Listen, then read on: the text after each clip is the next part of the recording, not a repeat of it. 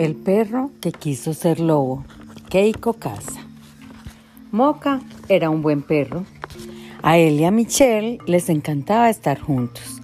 La vida era perfecta hasta que un día ella leyó un libro sobre lobos.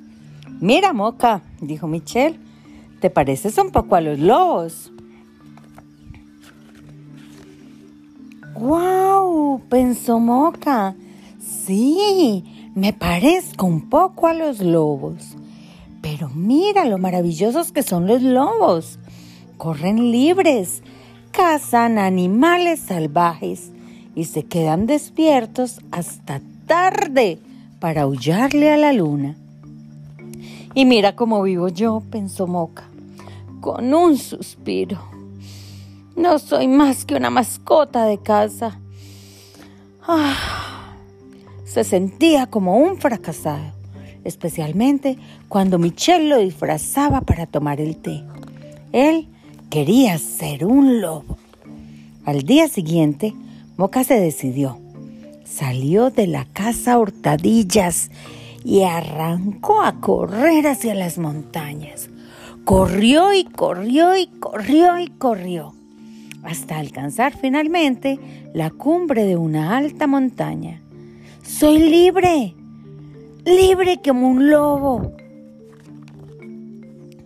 Moca corrió, saltó, bailó, hizo pipí donde se le antojó. ¡Guau! gritó.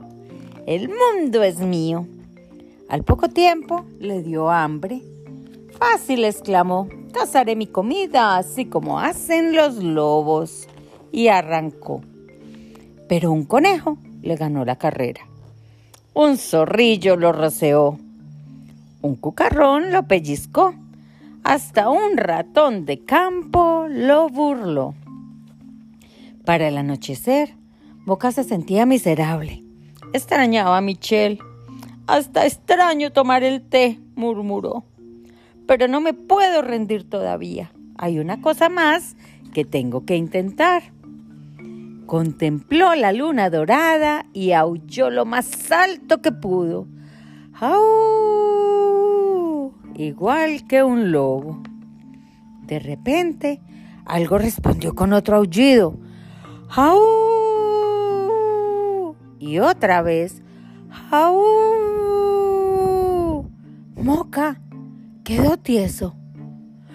¡Lobos! chilló. ¡Lobos! ¡Lobos de verdad! Se dio la vuelta y bajó la montaña disparado. Quiero ir a casa, jadeaba. Nunca quiero volver a ser un lobo.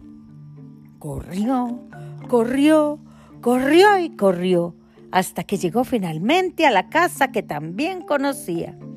Moca, gritó Michelle mientras corría a recibirlo.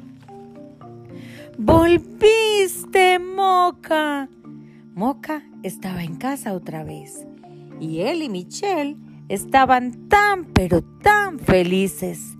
La vida era perfecta hasta que un día ella leyó un libro sobre monos. Y colorín colorado, este cuento se ha acabado.